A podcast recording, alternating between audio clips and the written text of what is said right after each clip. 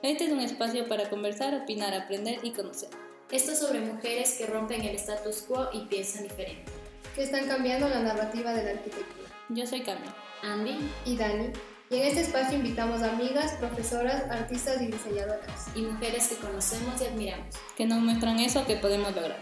Bienvenidos a We Architects.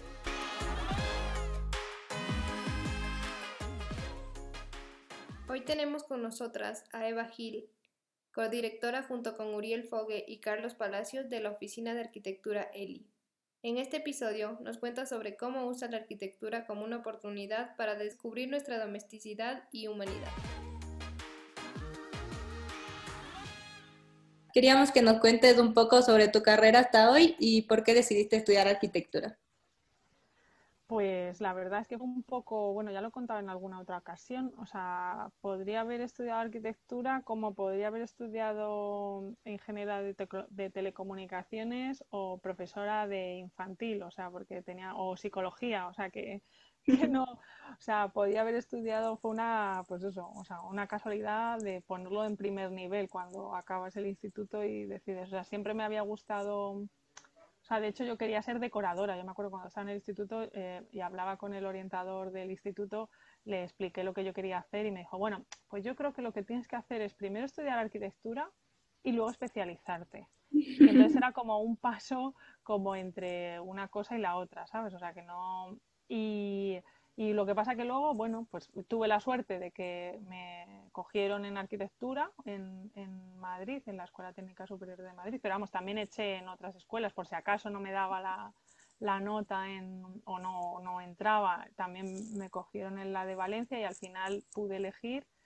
Y, pero vamos, que fue, o sea, podría haber sido cualquier otra cosa, también os lo digo, porque soy muy curiosa y tengo la suerte que me interesan mucho muchos temas. Entonces, pues, pues podría haber acabado en cualquier otro lugar, la verdad. Pero bueno, una vez que luego empecé, pues me acuerdo que los primeros años, el primer año primero de carrera fue duro, ¿no? El paso de, de una, como de una, un grupo de personas que conoces y que controlas, ¿no? Eh, que, pues no sé, o sea, el instituto que es un poco más pequeño, de donde yo venía era un poco más pequeño, conocía pues a los bedeles, a la gente de la cafetería, no sé qué, y de repente te encuentras en un sitio que es muy grande, como es la Escuela de Madrid, con muchísima gente, ¿sabes? Que a lo mejor en, solo los alumnos de grado son 5.000 alumnos, ¿sabes? O sea, y bajabas a la cafetería y era como no sé, o sea, una clase con 120 personas, ¿no? En primero, o sea, de repente una pasas de tener un grupo de personas con las que compartes tus días de 30 a ser 120 y eso para mí fue, la verdad es que fue muy duro. Luego ya a medida que ya empiezas a encontrar tu hueco, tu grupo de amigos y de amigas y tal, pues ya te adecuas y, eh, y, te quedas, ¿no? Y de repente, pues a medida que fui avanzando en la carrera, pues empecé a ver que lo que hacía me gustaba y que, que, bueno, que, ah, que se me podía dar mejor o peor, pero que me iba gustando, entonces que a lo mejor esto que yo había elegido como un paso intermedio previo a hacerme una especialización de un máster o lo que fuera, pues a lo mejor era lo que tenía que hacer al final con, con mi vida, ¿no? Pero, pero sí, sí fue un poco, no era muy vocacional, la verdad decir. Pues no sé si os he contestado, pero bueno. Sí, sí, totalmente. Igual eh, a mí me pasó algo similar. Yo quería estudiar diseño. Bueno, originalmente cuando era pequeña quería estudiar diseño de modas y después dije, no, no, no, de ley me va terrible. Y decidí que quería hacer diseño de interiores. Y mis papás dijeron como, ah, ¿por qué no haces primero arquitectura también y después te especializas? Y como a medida que fui pasando la carrera, igual me di cuenta de que sí era lo que me gustaba. Y obviamente lo disfruté un montón, ajá. Entonces entiendo totalmente eso. Sí, sí, totalmente. O sea, que vamos, o sea, almas gemelas somos, o sea que. Muy bien. Y bueno, eh, ahora nos puedes contar cómo tomaste la decisión de tener tu propio estudio. Bueno, esto también es, o sea, pues supongo que como todas las decisiones, o sea, sí creo que al final las decisiones que vas tomando en la vida, pues es que un poco, como por lo menos nosotros las tomamos así, vienen un poco dadas pues por las circunstancias y ni siquiera sabes si van a ser como importantes o no. O sea, cuando nosotros estuvimos, o sea, eh, yo comparto estudio con Uriel Fogué y con, Carlos Palacios, que son los codirectores de ELI, ¿no? junto conmigo.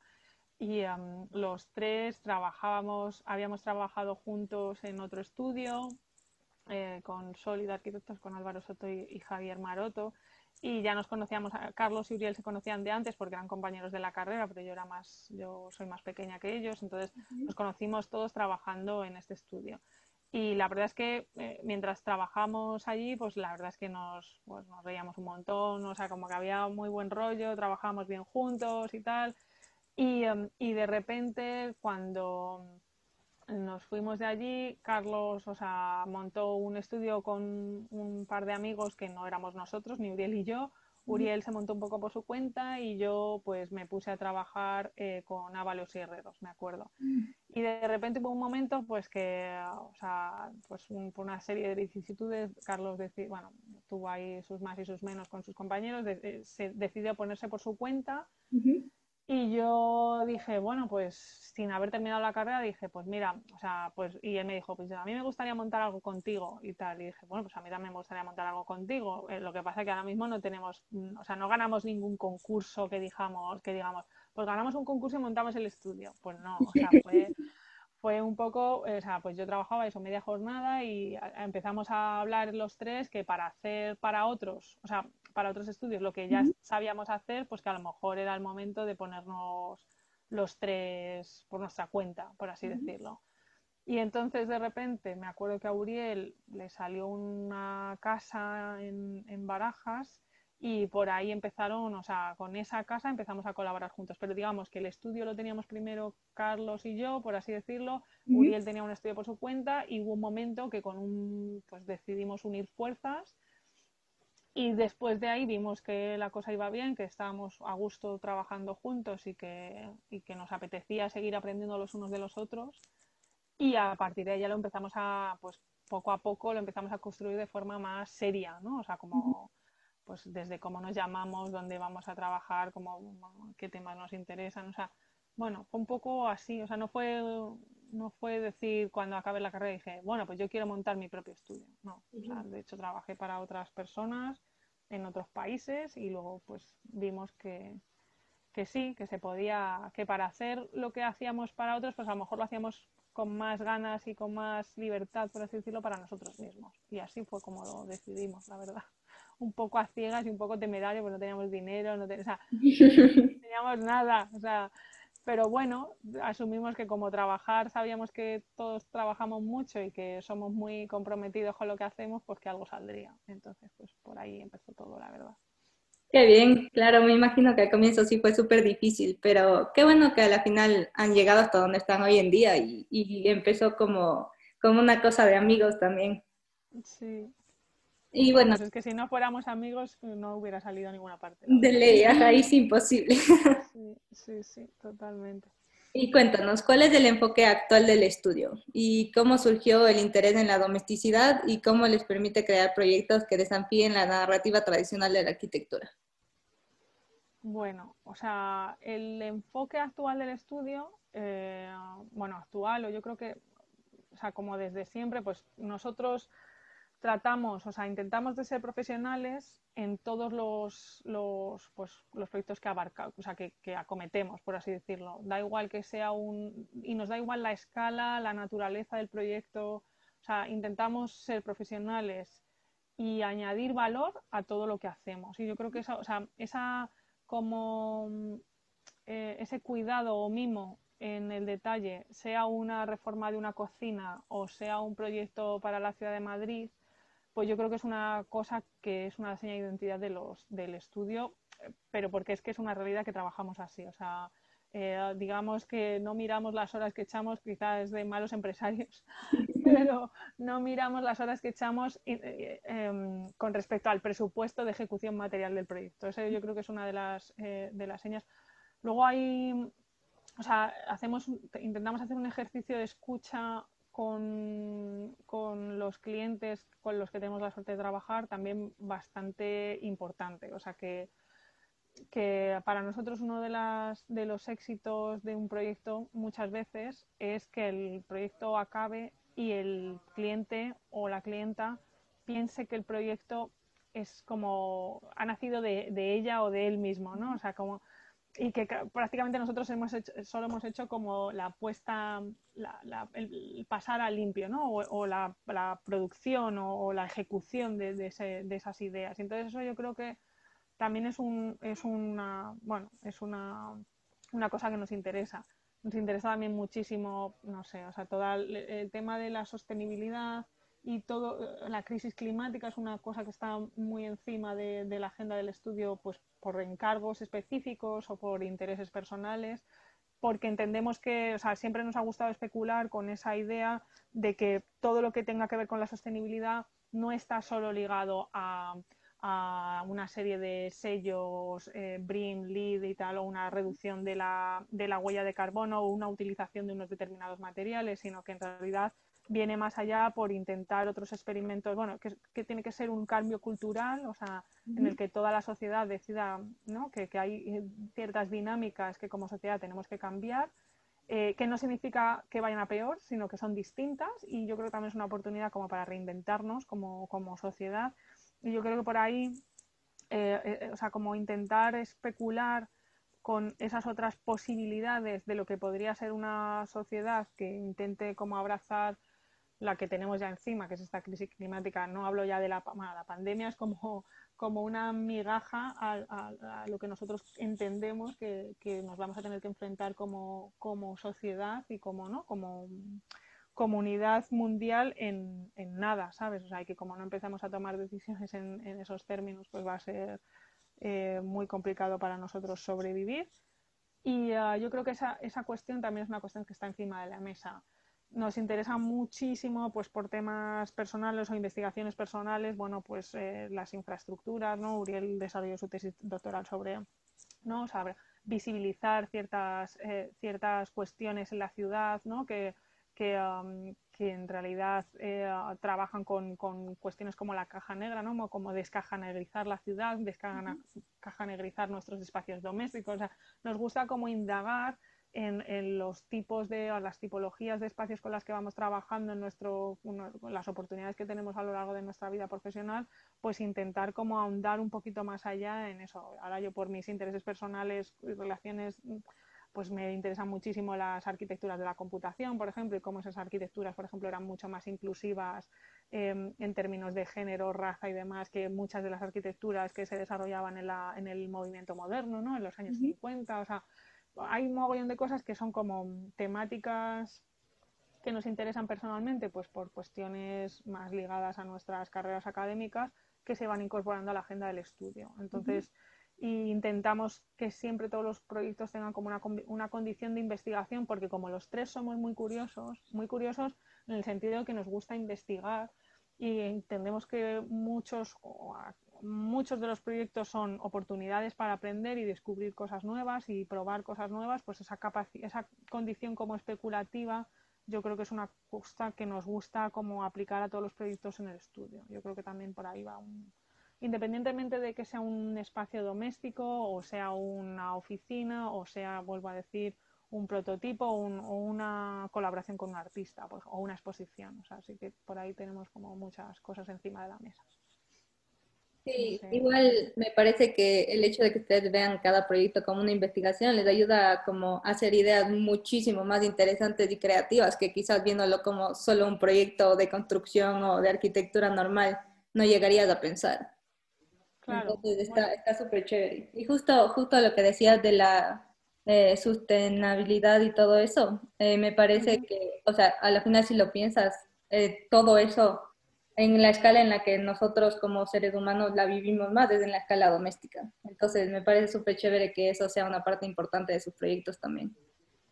Bueno, es que mira, por ejemplo, ahora estamos eh, desarrollando un, un curso en, en, la EPFL de Suiza, en Lausanne, eh, sobre domesticidad. Estamos trabajando sobre, sobre vivienda y espacio doméstico.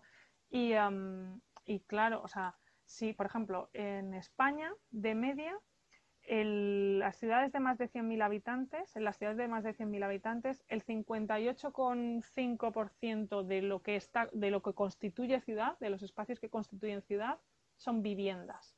O sea, que podríamos decir o sea, y creo recordar que, bueno, y luego si lo cruzamos con otros datos como puede ser, yo qué sé, o sea, el 30% de las emisiones globales de CO2 provienen de la, de la industria de la construcción, ¿no? O sea, que digamos que en parte los arquitectos y arquitectas somos responsables con nuestro, con nuestro modo de hacer, o sea, como nuestros actos profesionales, somos eh, partícipes de lo que ocurre en términos como globales en, en torno a la crisis climática y demás. Y, y, la vivienda, como configura nuestros, nuestras ciudades, y bueno, ya no hablamos de espacios rurales, o sea, en, una, en un pueblo, una ciudad, lo que es, o sea, la vivienda construye a lo mejor en un 70 o un 80% el, la, el, la, arquitectura que, que, disfrutas y que habitas durante tu día a día, ¿no? Por así decirlo. O sea, que el uso de vivienda es lo que configura tu realidad urbana, lo que, lo que habitas, lo que atraviesas en tu día a día cuando vas a comprar el pan o, o vas a la escuela o vas al trabajo, está configurado por vivienda. Entonces, claro, o sea, cuando o sea, hay mucho que hacer ahí, hay mucho que decir y hay mucho que experimentar. Lo que pasa es que hay muy pocos lugares donde lo puedas hacer. O sea, digamos que eh, la toma de decisiones en ese alto porcentaje de arquitectura que configura nuestras ciudades normalmente está tomado por el mercado y el mercado, claro, no quiere, no quiere arriesgar. Entonces, si nosotros los arquitectos en las oportunidades que tenemos no somos capaces como de proponer otras formas de vivir o de habitar en nuestros espacios domésticos y no entendemos que hay una relación interescalar entre ese espacio doméstico que parece que, siempre tendemos a entender que es íntimo, ¿no? que es individual, que es unipersonal, cuando en realidad eh, todo lo que ocurre en esa esfera doméstica, o sea, esas micropolíticas afectan al, a, a, como a la globalidad de una manera brutal. Entonces, esa relación para nosotros es, vamos, o sea, es clarísima y es un parte importante de todo el trabajo que hacemos, o sea, en espacios domésticos. O sea, que, que es que, bueno, es que no. Y luego, aparte, que también tienes que pensar, por ejemplo, bueno, nosotros pensamos mucho que cuando alguien viene a tu estudio o, o te presentas a un concurso de vivienda o algo así, tenemos que pensar que para la mayoría de las unidades de convivencia, llámelo familias, llámelo como quieras, el desembolso que tú haces en tu vivienda, probablemente en una familia normal o en una unidad de convivencia normal, sea el desembolso más importante que hagas en tu vida. Uh -huh. Y no estoy hablando como de una manera, o sea, no entendiendo, y claro, aquí estoy entendiendo la vivienda no como un bien de consumo, sino como un derecho, o sea, como algo que es, in, o sea, que, que por, está reconocido también por la ONU, ¿no? Como un derecho como fundamental de todos los seres humanos, tener una vivienda, un espacio donde vivir, ¿no? Digno, con una serie de condiciones mínimas bueno, pues pensar, o sea, para nosotros entonces trabajar con vivienda es una responsabilidad brutal y también es una oportunidad de repensarnos a nosotros mismos también, o sea, um, nosotros hablamos muchas veces de que los espacios domésticos eh, te construyen como individuo, ¿no? O sea, también te, nos, nos ayudan a construir nuestras subjetividades. Yo soy como soy también a través de cómo opero y cómo, cómo eh, ¿no? Eh, me agencio de lo, del espacio doméstico en el que vivo día a día, ¿no? Cómo lo utilizo, cómo hago uso de él, cómo lo transformo, cómo, lo, cómo me imagino a mí misma viviendo ahí, ¿no? O sea, entonces para nosotros es una oportunidad brutal, eh, o sea, poder, eh, o sea, es el espacio en el que tú puedes hacer experimentos contigo mismo, ¿no? O sea, para nosotros eso es muy importante. Para, eso, para nosotros es lo que es el espacio doméstico, eso. Un, un, lugar donde tú puedes hacer experimentar contigo mismo ¿no? y testar qué tipo de vida o cómo quieres vivir. Y eso es muy bonito, es también una es como un, un, challenge, ¿no? Es una es una es algo que, que te invita como a pensar un poquito más allá.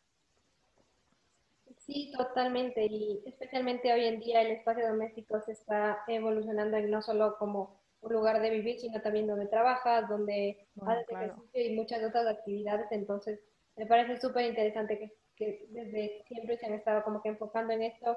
Espacio tan importante que muchas veces no le damos la importancia que tiene y que como que en verdad nos, nos afecta y, nos, y como decías, eh, nos hace como que crecer y volvernos como cierto tipo de personas dependiendo de cómo estamos usando esos espacios. Entonces, y me parece súper bueno y súper interesante lo que están haciendo ustedes.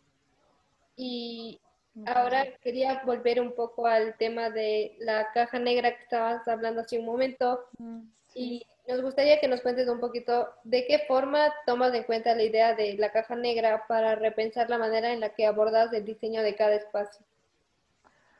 A ver, por ejemplo, o sea, mm, eh, cuando nosotros hablamos o incorporamos el concepto de caja negra, que bueno, o sea, quien realmente, bueno, o sea, es un concepto, bueno, que lo ha tratado Rainer Banham, o sea, que hay muchos autores, eh, quizá autoras también que lo han tratado, pero bueno, eh,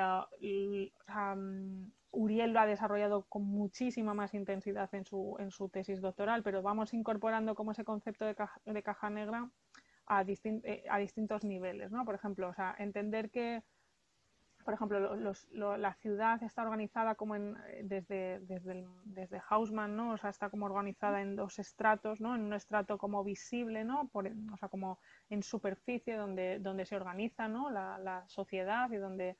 Y luego hay un espacio que es invisible, que está cajenegrizado, ¿no? Que es ese espacio que normalmente está bajo tierra, ¿no? Que es como el espacio de los expertos, donde están todas las infraestructuras que sostienen y dan soporte a todo lo que ocurre en esa esfera mm, más o menos visible y que en realidad es donde se toman las decisiones más importantes que nos afectan en nuestro día a día. O sea que, pero ahí no podemos operar y no podemos como, como tomar decisiones eh, los considerados no expertos, ¿no? O sea, ahí digamos, y, y, solo somos conscientes de esa esfera invisible o caja negrizada cuando hay un colapso, ¿no? O sea, cuando de repente estás en tu casa, intentas abrir el grifo y no sale agua o se va la luz, es cuando realmente te empiezas a pensar todos los, en todos los mecanismos, articulaciones que posibilitan, ¿no? Bueno, lo primero, que conectan tu espacio individual, no íntimo, esto que tendemos a pensar que es la ciudad, con esa, esa escala mucho mayor que es de dónde proviene el agua que, que bebo, ¿no? que consumo al día a día al abrir el, grifo. O, que, que, establece una relación entre lo, la microescala y la macroescala que es que es, que es, es fundamental. O sea, ese, esa caja negra que encierra todos esos procesos que hacen posible que tú tengas luz cuando le das al interruptor o que abras.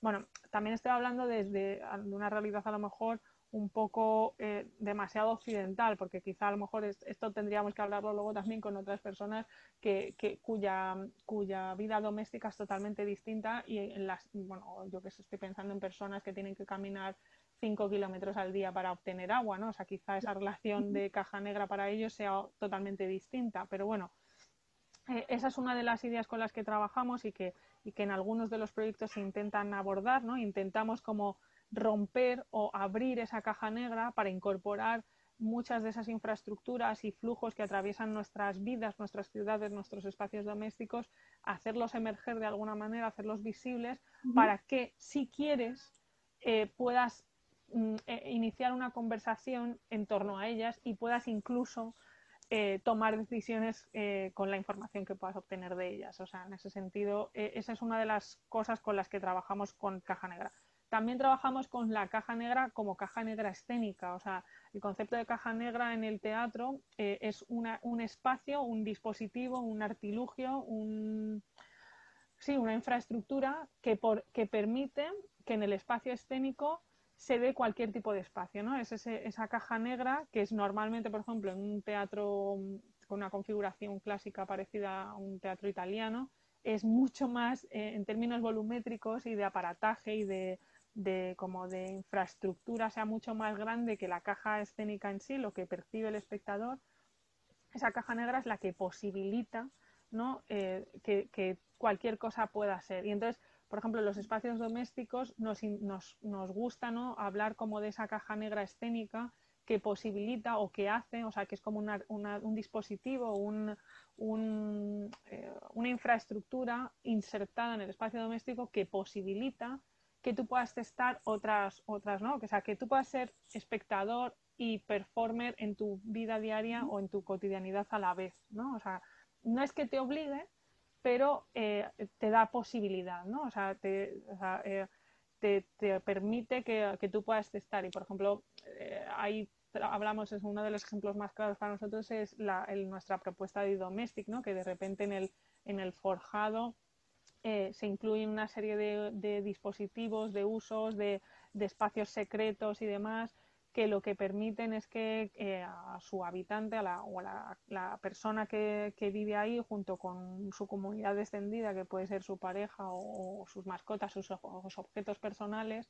como de repente ensaye distintas formas de, vivir porque es su primera casa en propiedad, porque es la primera vez que va a vivir sola y no sabe cómo va a querer vivir o si va a querer seguir viviendo de esa forma pasados unos meses, una vez independizada, ¿no? O sea, eh, en realidad ella está performando su espacio doméstico a, la vez que ella también es espectadora de esa misma performance. O sea, ella eh, y, todo eso es lo que lo que o sea, lo que eh, se puede dar porque existe esa caja negra que nosotros intentamos incorporar como a los, a los proyectos domésticos, por así decirlo. Y esas son como las, o sea, como como los, los y bueno, el concepto de caja negra, no, la caja negra, no sé si sabéis, es este dispositivo que, que está en los aviones, ¿no? que nunca, nunca es protagonista hasta que hay un, un, colapso en el que entonces revela o hace visible todo lo que ha ocurrido en el proceso en el que ha habido un accidente. O sea, cuando, cuando digamos que cuando eh, el sistema falla, eh, se recurre a la caja negra, ¿no? La caja negra es como quien revela o hace visible todos los procesos que se habían dado en ese momento hasta que ha habido un colapso. Pues ese es, por ahí es por donde, donde también como trabajamos, ¿no? Intentamos como abrir esa caja negra, incorporar mucho de la información que en ella contiene para establecer nuevos diálogos pues con la sociedad o, con, o con los usuarios de los espacios domésticos y demás. Sí, o sea, de cierta forma le están dando como más, más agencia y como poder de decisión a las personas sobre lo que hacen en sus espacios domésticos y también la forma en la que se relacionan con ellos. Claro, sí, sí, o sea, es como, pero no es obligar, o sea, eh, para nosotros en los proyectos hay una cuestión que, ¿no? Y por ejemplo hay una cuestión en la sostenibilidad también muchas veces como muy punitiva, ¿no? Como de tienes que reciclar, ¿no? O sea, eh, tienes que separar, tienes que hacer separación de residuos, tienes que consumir menos, tienes que tal, o sea, es como todo son como eh, órdenes, ¿no? O sea, como que como eh, instrucciones que debes de seguir o debes seguir. Y para nosotros en realidad la sostenibilidad y, todas estas cuestiones, o sea, relativas a, cómo puedes mm, o sea, cómo proponemos los espacios domésticos en realidad son invitaciones, o sea, son más como yo te doy esta posibilidad y tú si quieres la tomas o si no puedes vivir perfectamente, ¿sabes? si quieres no puedes, no tienes que mover nada ni, ni hacer nada en este espacio doméstico porque, porque en realidad está pensado también como para ser habitado de una forma más tradicional si tú quieres, ¿no? O sea, pero sí que viene equipado como con una caja negra escénica, por así decirlo, así entendiendo como el peine, ¿no? El peine del, del atrecho, el peine del teatro, donde están las, las, luces, las máquinas de humo, las, las poleas, no sé qué, que en realidad eh, lo que hace es que posibilita que cualquier mundo ¿no? se dé en ese escenario, no puede ser una ópera de Verdi, como puede ser un, musical, como puede ser, o sea, cualquier cosa se puede dar ahí, eh, puede llover y puede nevar y puede ser mediodía a la vez que es medianoche, pues todo eso es lo que nosotros intentamos dar para también dar ese como poder de decisión también a, a, los habitantes de esos espacios. Sí, de y quería preguntarte, sabemos que tu proyecto de un apartamento en Madrid fue seleccionado como uno de los 20 espacios domésticos visionarios de los últimos 100 años en la exposición Home Stories. Y la verdad queríamos felicitarte primero que nada, nos parece increíble. Eh, ¿Nos podrías contar un poco más sobre el proceso de diseño de este proyecto?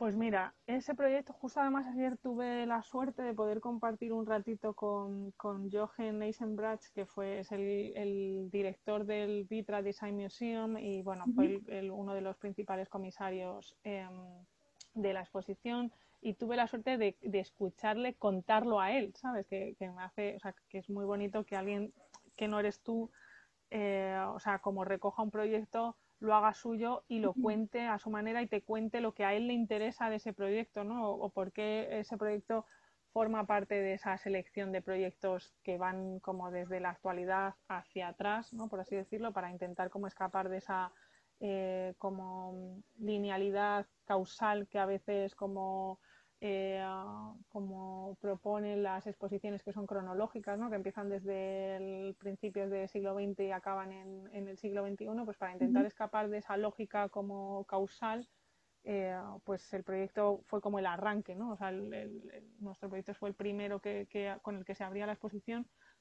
para intentar explicar eso, que no son, que no es como una, una consecuencia lineal eh, el recoger de la historia de los interiores domésticos y, nuestra propuesta. Pero Lo que es bonito de ese proyecto, bueno, yo creo, pues es un proyecto que, que, que, nace con un cliente con el que ya habíamos trabajado, que también eso es muy bonito, repetir con un cliente, o sea, que alguien deposite, te vuelva a depositar en ti la confianza pues yo creo que a nosotros es, pues no nos puede gustar más, ¿sabes? O sea, poder repetir con alguien que quedó contento con lo que tú hiciste y que, te vuelve a llamar pues para hacer otra cosa, que sin, bueno, para depositar también su confianza en ti, su presupuesto y su dinero, ¿no?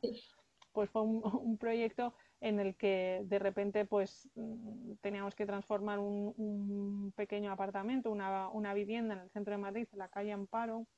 Eh, yo creo que tiene como, o sea, la, la vivienda original tiene como, no sé, 40 metros cuadrados. La verdad es que lo tendría que, revisar, pero vamos, no es, no es muy grande. Pero es verdad que cuando fuimos a verlo era una casa muy antigua, pero que estaba, o sea, estaba organizada como una, una casa eh, convencional, o sea, como convencional en el sentido de que tenía dos habitaciones, un salón, una cocina independiente y un, un baño, ¿no? Y, y, y unas balcones a la calle. Entonces, resulta súper extraño que en un espacio tan pequeño, como que haya una organización social tan rígida cuando en realidad, o sea, lo que necesitas son unos espacios para poder moverte y poder incluso meter una cama, ¿no? O sea, entonces, bueno, pues una de las cosas que eh, trabajamos mucho con, con, el cliente fue como intentar hacer de ese espacio un espacio que fuera eh, agradable de vivir, que pudiera albergar, a pesar de ser pequeño, fuera lo suficientemente flexible, que tuviera, por ejemplo, una, eh, una condición en cuenta que es como la del almacenaje, ¿no? En un espacio doméstico al final eh, en este tipo de espacios, eh, aunque tú seas pequeño, digamos que tiene que incluir o debería incluir, si no lo, no lo como, digamos, como no lo ofrece como la comunidad de la que estás inscrito, pues debería tener una pequeña cocina, un baño, un dormitorio, ¿no? un estar, ¿no? Y por supuesto espacio para, para todos tus, tus objetos personales, ¿no? Tus fetiches también que te acompañan, que recurrentemente, aunque hagas 100 mudanzas, llevas contigo objetos que para ti tienen una condición como muy personal, ¿no? Y eh, que ni siquiera los, los guardas porque sean funcionales, ¿no? Que podríamos pensar, bueno, es que guardo, va conmigo este, esta, no sé, este abrelatas porque es que sin él no puedo vivir, ¿no? O sea, porque necesito abrir latas, ¿no? Y en realidad a lo mejor lo guardas porque te lo regaló tu mejor amiga y, o sea, es una condición más como, como de afectos, ¿no? O sea, entonces para uno de los requerimientos era como tener espacio suficiente de almacenaje, ¿no? En un lugar que es bastante pequeño sin que ello lastrara como el resto de funciones o el resto de posibilidades del espacio y que, y que abriera, ¿no? Como, sí, como posibilidades en un lugar que es realmente pequeño también.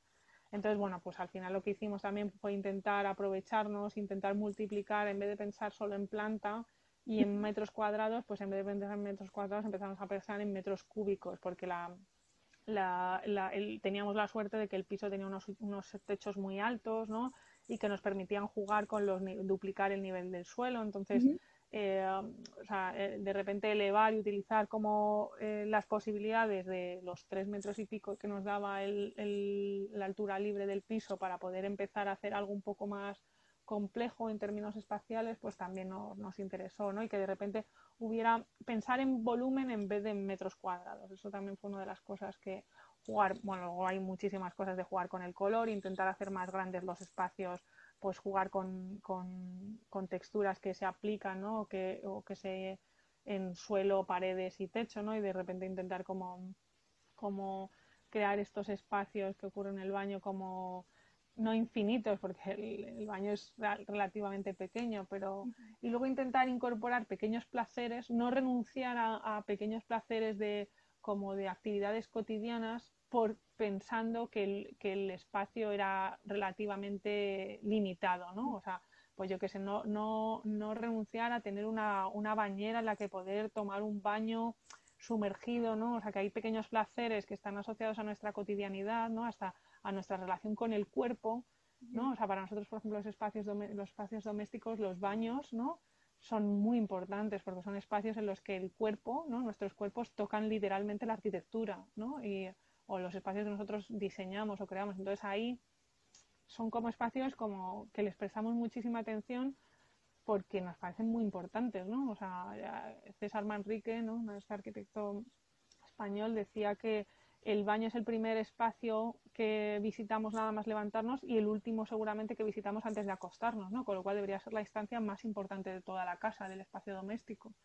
Eh, y por tanto deberían de ser la, la estancia más grande de, de, la casa o deberían de permitir reuniones juntos, ¿no? O sea, decía cosas muy interesantes, pues esas cosas en la medida de, nuestras posibilidades pues intentamos incorporarlas, ¿no? A, nuestras prácticas, sobre todo en el espacio doméstico. ¿no? Entonces, una cosa que... Y yo creo que, bueno, por lo que nos cuenta el, comisario, yo creo que se incluyó ahí también como un ejemplo de un espacio mínimo, pero que no por ser mínimo es un espacio poco rico, por ah. así decirlo, sino que es un espacio que intenta aportar con las herramientas de las que dispone pues intentar maximizar la, luz natural, jugar con los colores, dar posibilidades otra vez, o sea, intentar dar posibilidades las máximas posibles a quien lo vaya a habitar, eh, dando herramientas, ¿no? Pues para que puedan diseñar, ¿no? O experimentar con ellos mismos de cómo quieren también eh, vivir ese espacio, ¿no? O habitar ese espacio. Para nosotros es, y yo creo que por ahí y por la, por cómo incorporamos la, la L con con el espacio de almacenamiento o el, volumen ¿no? capaz de almacenar cosas y objetos personales, yo creo que por ahí también les interesó mucho. Y esta idea como del espacio, como cada casa es un teatro, ¿no? En la que tú puedes ser eh, performer y espectador a la vez, que en realidad es lo que más o menos hacemos en nuestro día a día, pues eh, era por ahí un poco por lo que sé, yo creo que se incluyó la, casa en, esta selección de, del Vitra Design Museum. Sí, súper bien, pero me imagino que igual ustedes también apreciaran mucho el hecho de no solo poder eh, ser parte de la exposición, sino también aprendieron mucho de ver los otros proyectos que fueron parte. Bueno, o sea, claro, o sea, para nosotros poder, además que justo creo que es el último viaje que hicimos eh, o sea, antes de la pandemia, con lo cual lo recordamos, ¿sabes? O sea, porque, o sea, fuimos no libres, pero fuimos, eh, o sea, la verdad es que fue una temeridad. Ahora lo pensamos y digo, es que nos metimos ahí en, en, en, a finales de febrero con un montón de personas en, un sitio cerrado. O sea, ahora lo piensas y claro, como llevamos un año sin estar así, nos parece es como cuando ves imágenes en la tele de gente sin mascarilla y dices, pero qué locos. ¿no? O sea, como, ¿pero qué hacen? Pues esto, esto es un poco parecido. Pero vamos, no sé, o sea, estar en una exposición para nosotros es un, o sea, es de estas cosas que cuando acabas la carrera pues nunca te imaginas que te van a pasar, o sea, y que la magia de, yo creo que lo bonito también de nuestra profesión es que, que, te sorprenda, ¿no? Entonces de repente estar en una exposición junto con Lina Bobardi, que para nosotros es como una súper arquitecta, ¿sabes? Que es un honor, yo que sé, em, no sé, con los Smithson, con con la, no sé, con Brown Hoover, por ejemplo, con Assemble, por ejemplo, o sea, con que, gente que admiramos mogollón, o con Mies van der Rohe, ¿sabes? Que es, que es como, o con, por ejemplo, con Grete Luce, Luce Lichowski, por ejemplo, para mí, o sea, es que es como, es alucinante, ¿no? Y ver algo que tú has eh, propuesto eh, junto con otras citas de gente que tú admiras o que has estudiado, que o que te ha servido como referente en tu carrera, ¿no? que te los han explicado para, para formarte como arquitecta, pues es muy flipante, o sea, es muy alucinante. O no sé, o estar también en, en el museo en Vitra, que es como una, pues una, una, compañía, una empresa, ¿no? Como que ha sido muy importante dentro de la historia de la arquitectura y del diseño del siglo XX, pues para nosotros es, es un orgullo, o sea, nosotros pensábamos que cuando llegó el primer correo era broma, ¿sabes? O sea, como era algo así, porque al principio no nos lo creíamos, luego ya y eh, te, lo, te lo crees, pero fue, ha sido muy bonito, la verdad, es de estas cosas que compensan pues otros sinsabores que tiene la profesión y que dices, joder. Y aprendimos muchísimo, la verdad es que la publicación es muy buena, o sea, es una delicia, la verdad, la que o sea, porque lo bueno también de participar en estas exposiciones es que en realidad ¿no? Eh, cuentan un relato o una, un relato muy personal, muy, bueno, muy, muy de comisario y comisaria, ¿no? Eh, de, una lectura sobre, sobre la historia, pero también luego tienes la suerte de que, que, hacen un ejercicio de investigación muy, muy exhaustivo y que se recopila ¿no? y se materializa todo en un libro, en un catálogo, que en este caso pues, es un catálogo muy extenso, que tiene artículos muy interesantes dentro y que, que te hace aprender ¿no? y poder pues, asistir a coloquios o, o actividades como paralelas a, la exposición en la que escuchas a gente muy interesante. Entonces yo creo que por ahí también es, un, es una suerte. Es un, la verdad es que ha sido una experiencia muy bonita. Sí, qué increíble. Y sí, o sea, me imagino debe ser un sueño estar en una exposición junto a todos esos nombres importantes que realmente han redefinido la arquitectura. Sé, así, la verdad es que, no sé, lo fue, además lo disfrutamos mucho, ¿sabes? O sea, es un viaje que ahora lo recordamos con mogollón de cariño, porque, bueno, pues porque a pesar de tal, pues pudimos ir los tres, pudo venir mi hija, eh, mi bueno, parte de nuestra familia y lo pasamos muy bien. La verdad es que fue un viaje muy, muy, muy bonito. Entonces lo recordamos con mucho cariño y sobre todo también porque desde entonces no, no hemos salido de, de nuestra ciudad, solo viajamos a través de Zoom que no es tan bonito y tan especial, ¿no? Entonces, claro, eh, pues la verdad es que ha sido, es una experiencia, la verdad, poder estar allí, verlo, verlo en el edificio de Gary, ¿no? O sea, que lo has estudiado, yo que sé, es, muy, es muy, muy increíble, la verdad. Estamos, y luego que es una exposición que va a itinerar, que va a viajar bastante, entonces, bueno, pues, pues eh, es bonito, ¿no? Que, que el trabajo que tú haces con cariño, pero no pues luego tenga un cierto, que le interese a alguien que no seas tú y tu cliente, ¿no? O sea, que tenga cierto interés para alguien que aparentemente no tiene nada que ver con el proceso de, producción o de, como de investigación de ese proyecto, pues es muy interesante también, la verdad. Sí, qué increíble que hayan podido como viajar y hayan podido disfrutar del viaje y aparte, eh, como dices, ahora es como ya no es tan normal hacerlo, entonces qué bueno que sí tuvieron la oportunidad. Y bueno, eh, sabemos que también has realizado proyectos de varias escalas, desde la escala urbana como en tu proyecto TOPS hasta la del objeto como UHFI. Queríamos saber de qué manera abordas eh, cada escala.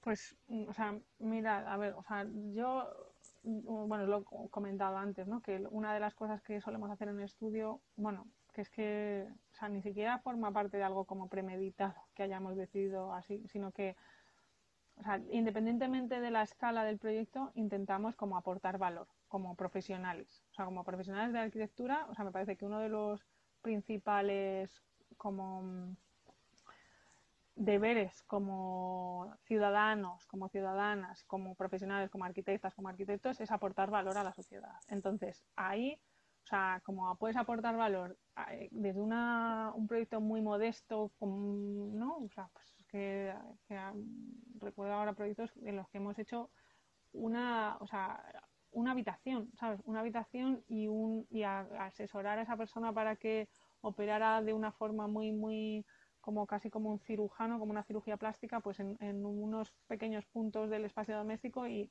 pues ese proyecto de repente fue seleccionado y fue parte del pabellón español que recibió el León de Oro en, la Bienal del, 2016, eh, ah, ¿no? Entonces, de repente, o sea, ahí es cuando ves un poco, y no digo que es que, los premios o los reconocimientos a la inclusión de bienales sea el único motivo por el cual eh, tengas que desarrollar ese proyecto o no, o, sea, o, o, se considere como un éxito, sino que en realidad cuando eres capaz, cuando ves que cualquier otra persona, que vuelvo a decir, no está inscrita o no está eh, dentro del proceso de, la arquitectura, que son, normalmente suele ser un proceso largo, a veces tedioso y no sé qué, no sé cuánto, le interesa ese, e, ese resultado, esa investigación, ese proceso, ahí es cuando ves que, que el hecho de dedicarle una intensidad igual a un proyecto muy pequeño y a un proyecto grande eh, tiene su recompensa, porque en realidad no hay proyecto, o sea, podríamos decir, es una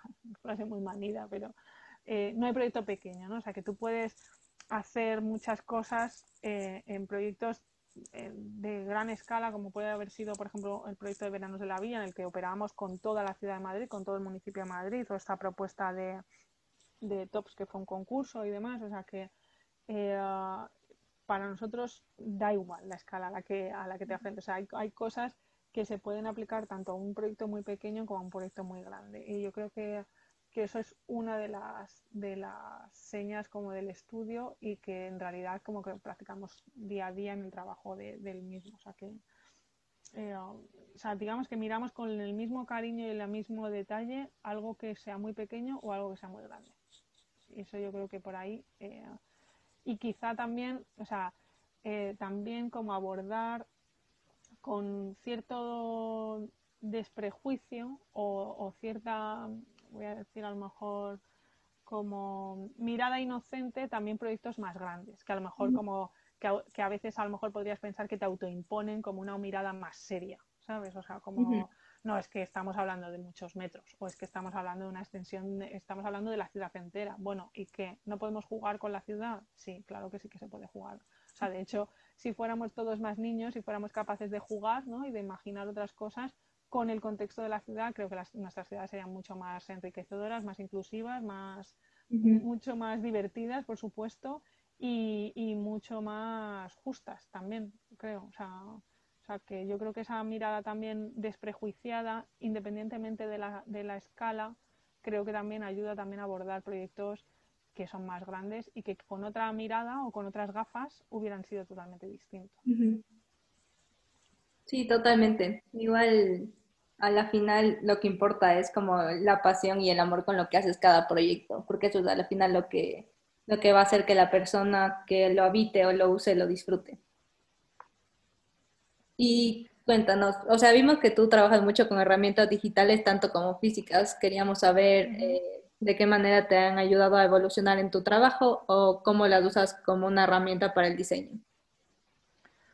Pues a ver, ahora mismo es que el mundo digital se nos ha comido el mundo físico. O sea, desde hace un año, o sea, nos relacionamos, a mi vida está contenida en Zoom, ¿no? En Zoom, en Teams, en Blackboard, en, o sea, eh, mediada por una pantalla que es, o sea, es una cosa como eh, muy extraña ¿no? para todos, o sea, que estamos todos como deseando recuperar cierto contacto físico, o sea, y ya no hablo solo como de, o como de las personas, sino también con los objetos, los objetos, ¿no? O sea, mm, o sea, por ejemplo, pues eh, ahora mismo estamos todo el rato trabajando con herramientas digitales, pues porque, pues por cuestiones de la agenda del estudio, pues hemos decidido que no queremos poner a nadie en riesgo y que para nosotros, o sea, lo más importante son las personas que, colaboran con nosotros y que por supuesto es mucho más importante su salud que cualquier desarrollo proyectual, por así decirlo. Entonces, digamos que hace bastante tiempo que estamos, desde hace un año estamos todos teletrabajando, con lo cual el trabajo con maquetas, con cuestiones físicas, por ejemplo, pues se ha reducido muchísimo. Muy, vamos, o sea, nosotros normalmente siempre trabajamos con, con bueno, también depende mucho del, del, encargo, ¿no? Pero pero vamos, normalmente siempre hacemos maquetas, maquetas que normalmente son de trabajo, o sea, en los que testamos pues distintos, no sé, materiales, colores, texturas, ¿no? Eh, propuestas, distancias, ¿no? O sea, incluso trabajamos bastante ahora no porque digo que pero con prototipos no o sea eh, hemos trabajado pues para cuando hicimos la eh, las carrozas de los Reyes Magos o de o de las, los carruajes, las, eh, cuando hemos hecho, hemos trabajado con algún stand para arco y tal, pues hemos trabajado con prototipos, o sea, prototipos que intentan estar cerca de la escala 1-1 para testar si lo que tú te estás imaginando realmente luego a la escala a la que se va a construir funciona, ¿no? Y el efecto que tú estás buscando funciona realmente. Bueno, pues ese trabajo con con objetos físicos tangibles, pues desde hace un año pues lo hemos perdido y es una de las cosas que echamos muchísimo de menos y que echamos en falta incluso en el desarrollo de los proyectos que estamos llevando a cabo ahora en el estudio. Pero bueno, también pones en la balanza lo que hay, lo que ¿no? y lo que, o sea, lo que está en juego y para nosotros es mucho más importante pues eso, que todos estemos bien y que una vez que esto pues no, es, no sé si terminará o modificará nuestras formas de hacer, pues que lo que se pueda recuperar se incorpore otra vez a las dinámicas del estudio. Y ah, en digital, pues es que trabajamos pues, muchísimo. O sea, vamos, o sea, todo el ahora mismo todo el trabajo del estudio es en digital. Es una cosa también que intentamos incorporar también a nuestras formas de, ¿no? de, de, incluso de enseñar. De, los tres somos profesores, Carlos, Uriel y yo, y uh, y desde y yo específicamente en la, en la Escuela Técnica Superior de Arquitectura de Madrid con en la unidad en la que doy clase que es con el catedrático Federico Soriano llevamos desde hace tres años es que nos dimos cuenta que, que nuestros estudiantes ya no pensaban en planta sección alzado como nosotros o sea En realidad ellos trabajaban pues con un documento más complejo que nosotros le llamamos el modelo, que podría ser un, un, o sea, un documento digital, un archivo de Rhino o de Revit o lo que sea, y luego de ahí, cuando tú les pedías un documento ¿no? como clásico de la arquitectura, como podría ser la planta, el alzado y la sección, pues lo sacaban de ahí, pero en realidad ellos pensaban, ellos estaban ya pensando todo el rato en tres dimensiones con otras herramientas totalmente en las que eh, eh, como conceptos como simetría, proporción y demás adquieren totalmente otra otra otra definición, ¿no? incluso algunos se quedan obsoletos, ¿no? Ya no podemos hablar de eso sino ni, con eso, ni en esos términos hablamos, tenemos que hablar de otras cosas. Entonces, desde hace, pues yo creo que ya tres años estamos incorporando, sí, justo tres años, además ahora, tres, cuatro años, eh, trabajamos de forma digital a la par que con, que con prototipos físicos. O sea, incluso, entonces, todo lo que hacemos o sea, en el estudio un poco lo llevamos a la, a la, docencia y lo que hacemos en la docencia lo llevamos al estudio, o sea, que, que es un, son campos, o a la investigación, son campos que se retroalimentan. Entonces, no sé, o sea, ¿cómo nos ha evolucionado el trabajo? Bueno, pues que te ayuda a tomar decisiones, ¿no? O sea, puedes ser capaz, o sea, también te, posibilita eh, compartir procesos de, proyecto con otros amigos a los que admiras, ¿no? Por ejemplo, recuerdo proyectos que hemos desarrollado con otros estudios como como Langarita Navarro, o bueno, con, ahora mismo trabajamos con, estamos trabajando con, plataforma usos y demás, pues es que las herramientas digitales nos ayudan a, compartir ideas, a desarrollar, a pensar juntos, a proyectar, ¿no? Y todo eso es, es bueno, pues es una, es increíble, ¿no? También, o sea, que ahí tiene como unos pros y unos contras.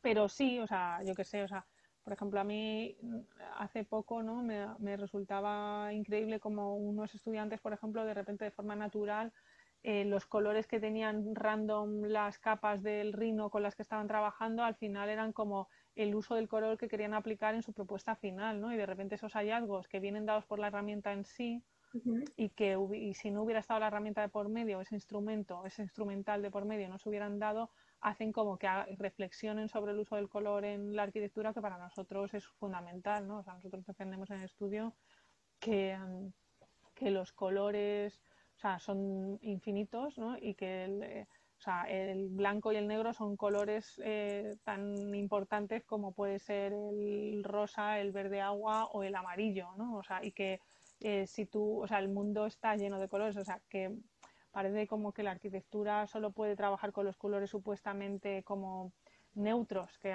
podríamos discutir sobre cierta neutralidad, ¿no? sobre el color del hormigón, cuando el color del hormigón en realidad viene derivado del árido o, del, del, que utilices para, para, para, hacerlo, ¿no? para formularlo, y el árido lo puedes coger, o sea, puede ser una arenisca, o sea, quizá que esos clics o, ideas preconcebidas sobre el color o, la, o el trabajo con, con el color en arquitectura, para nosotros es una capa más del trabajo y es una capa muy importante y que en determinadas culturas, por ejemplo, tiene un simbolismo brutal, ¿no? Cuando hemos trabajado en China, ¿no?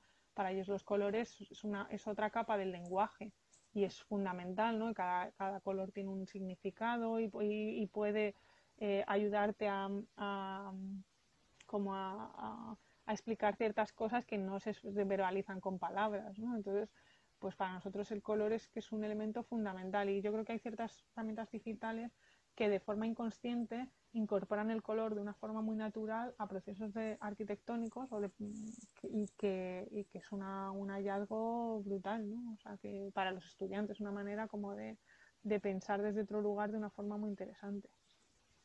Sí, claro que sí. Igual nosotras que nos graduamos hace un año y medio, como que en comparación a los chicos que recién están entrando ahora, Vemos como cambios súper grandes de, de la forma en la que ellos piensan, de la forma en la que ellos están diseñando y todo eso, como que nosotras nos sentimos como totalmente diferentes y mucho más tradicionales en cuanto a lo que ellos están haciendo hoy en día. Entonces, entiendo totalmente como que ese punto de que ahora estamos usando como los colores de Rhino para ver eh, que, por ejemplo, qué material va a ser al final y todo eso y como en mi punto de vista, yo, no, yo nunca usé los colores como para ver eso, sino era más para hacer como secciones o planos o cosas así. Entonces, y va evolucionando un montón la forma en la que van aprendiendo, van aplicando sus propios conocimientos eh, por la tecnología y por todos los avances que hay hoy en día.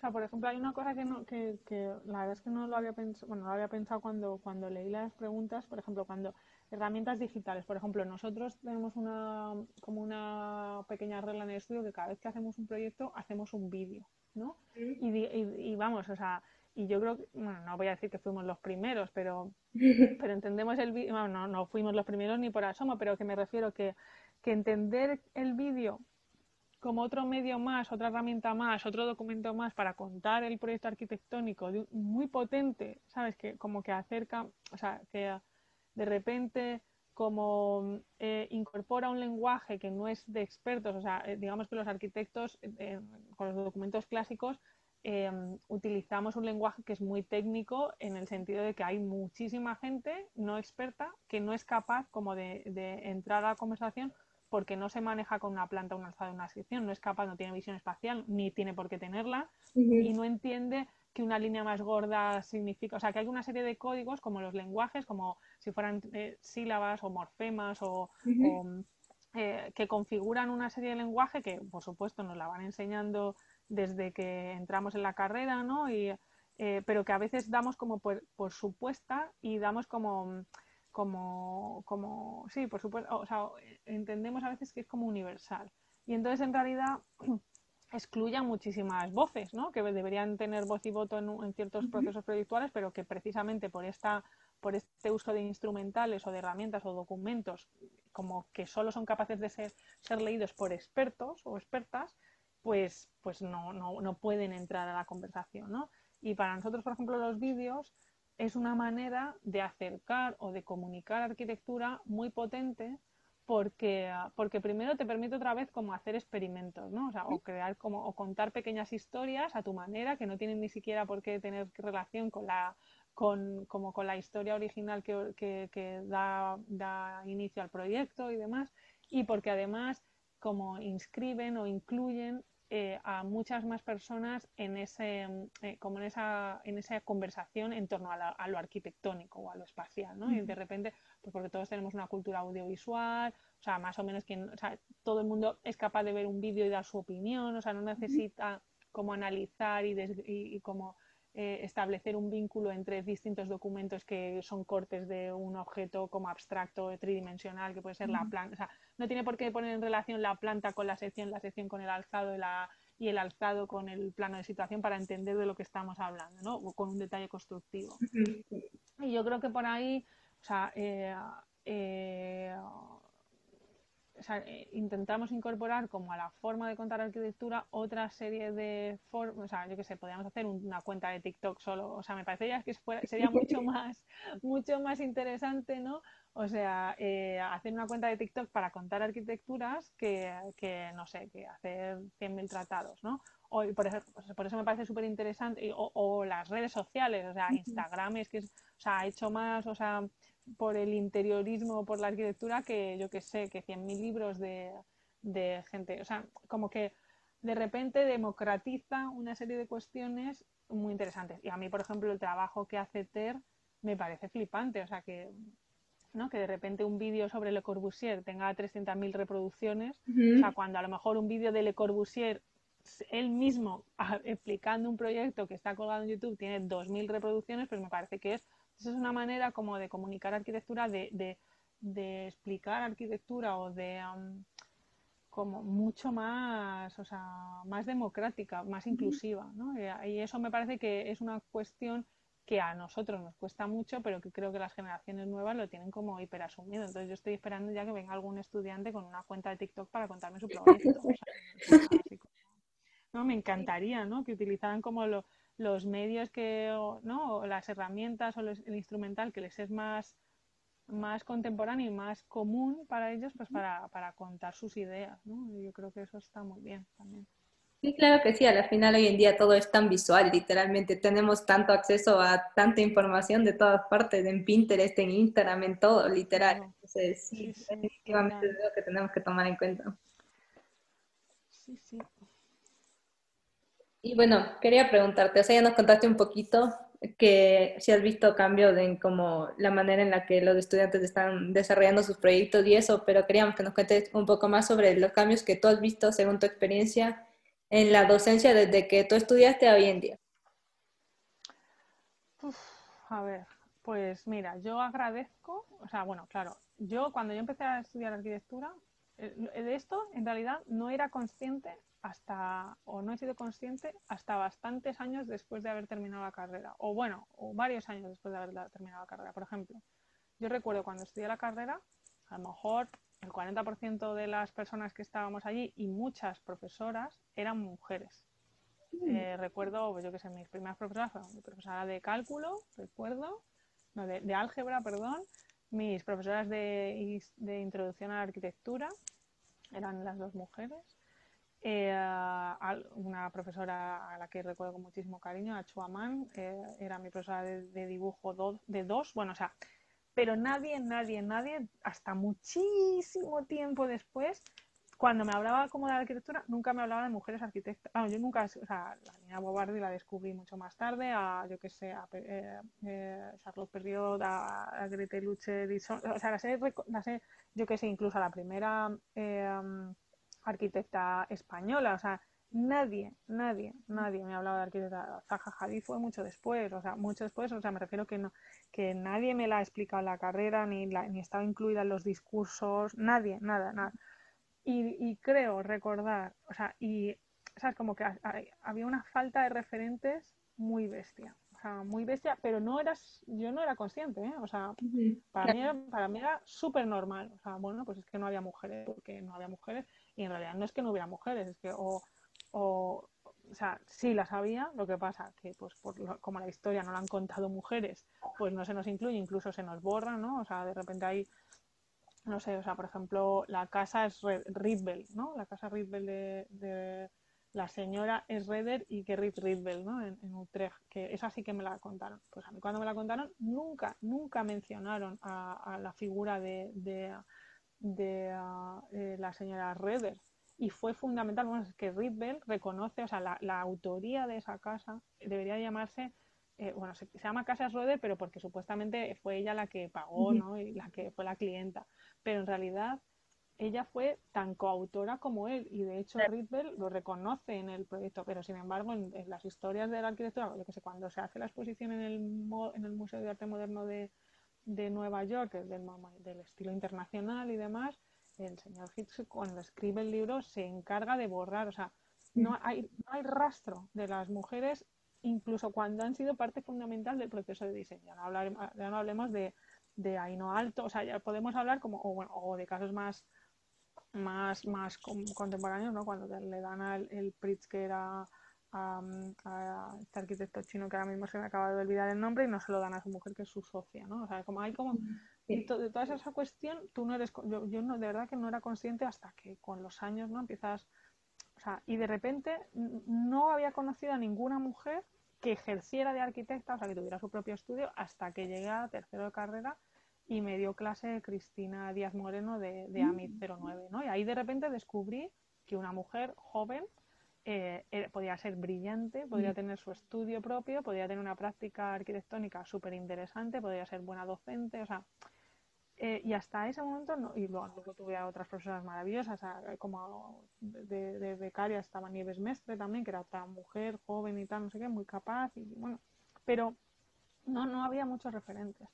Y yo creo que ahora, yo desde donde estoy yo, intento, intento, intento hablar de mujeres arquitectas, porque las hay, las hay muchas, las ha habido desde hace bastante y no se las, se las ha incluido como en los discursos. Entonces, por ahí yo intento aportar mi granito de arena, sobre todo porque, ah, porque es que tengo mucha. Ahora mismo estoy dando clase en máster habilitante y tengo más alumnos que alumnas, pero hasta hace muy poco que daba clase en grado tenía a lo mejor el 55% de mis estudiantes eran alumnas y el 45% chicos. Y en realidad estábamos todo el rato hablando de referentes masculinos, masculinos, masculinos, masculinos. Entonces ahí yo, ojalá, yo, ojalá que ellas, eh, ellos vean un cambio, ¿sabes? O sea, no lo sé, tendrías que preguntarles a ellos. o sea, pero para mí mis alumnos son mucho más brillantes que yo, o sea, yo tengo estudiantes que son brillantísimos, o sea, esta gente que dice, no, es que las generaciones nuevas son peores, o son, no, es que no vienen, vienen peor formados y tal. No,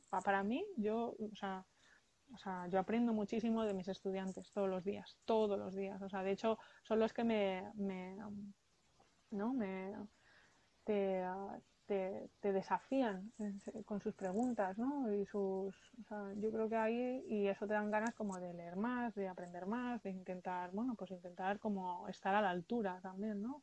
Yo creo que es, y, ayudarles, ¿no? Ayudarles como a, pues a encontrar referentes con sus intereses y demás, o sea, no sé, ahí yo, o sea, no sé, no, no te sé decir, o sea, si veo mucho cambio, o sea, para mí son súper listos. O sea, con la que yo y eso me encanta, ¿no? Poder relacionarte con gente que es más lista que tú, más inteligente que tú, pues eso hace que tú aprendas algo, ¿no? Aunque sea poquito, pero algo puedes aprender. Entonces, para mí eso es fundamental.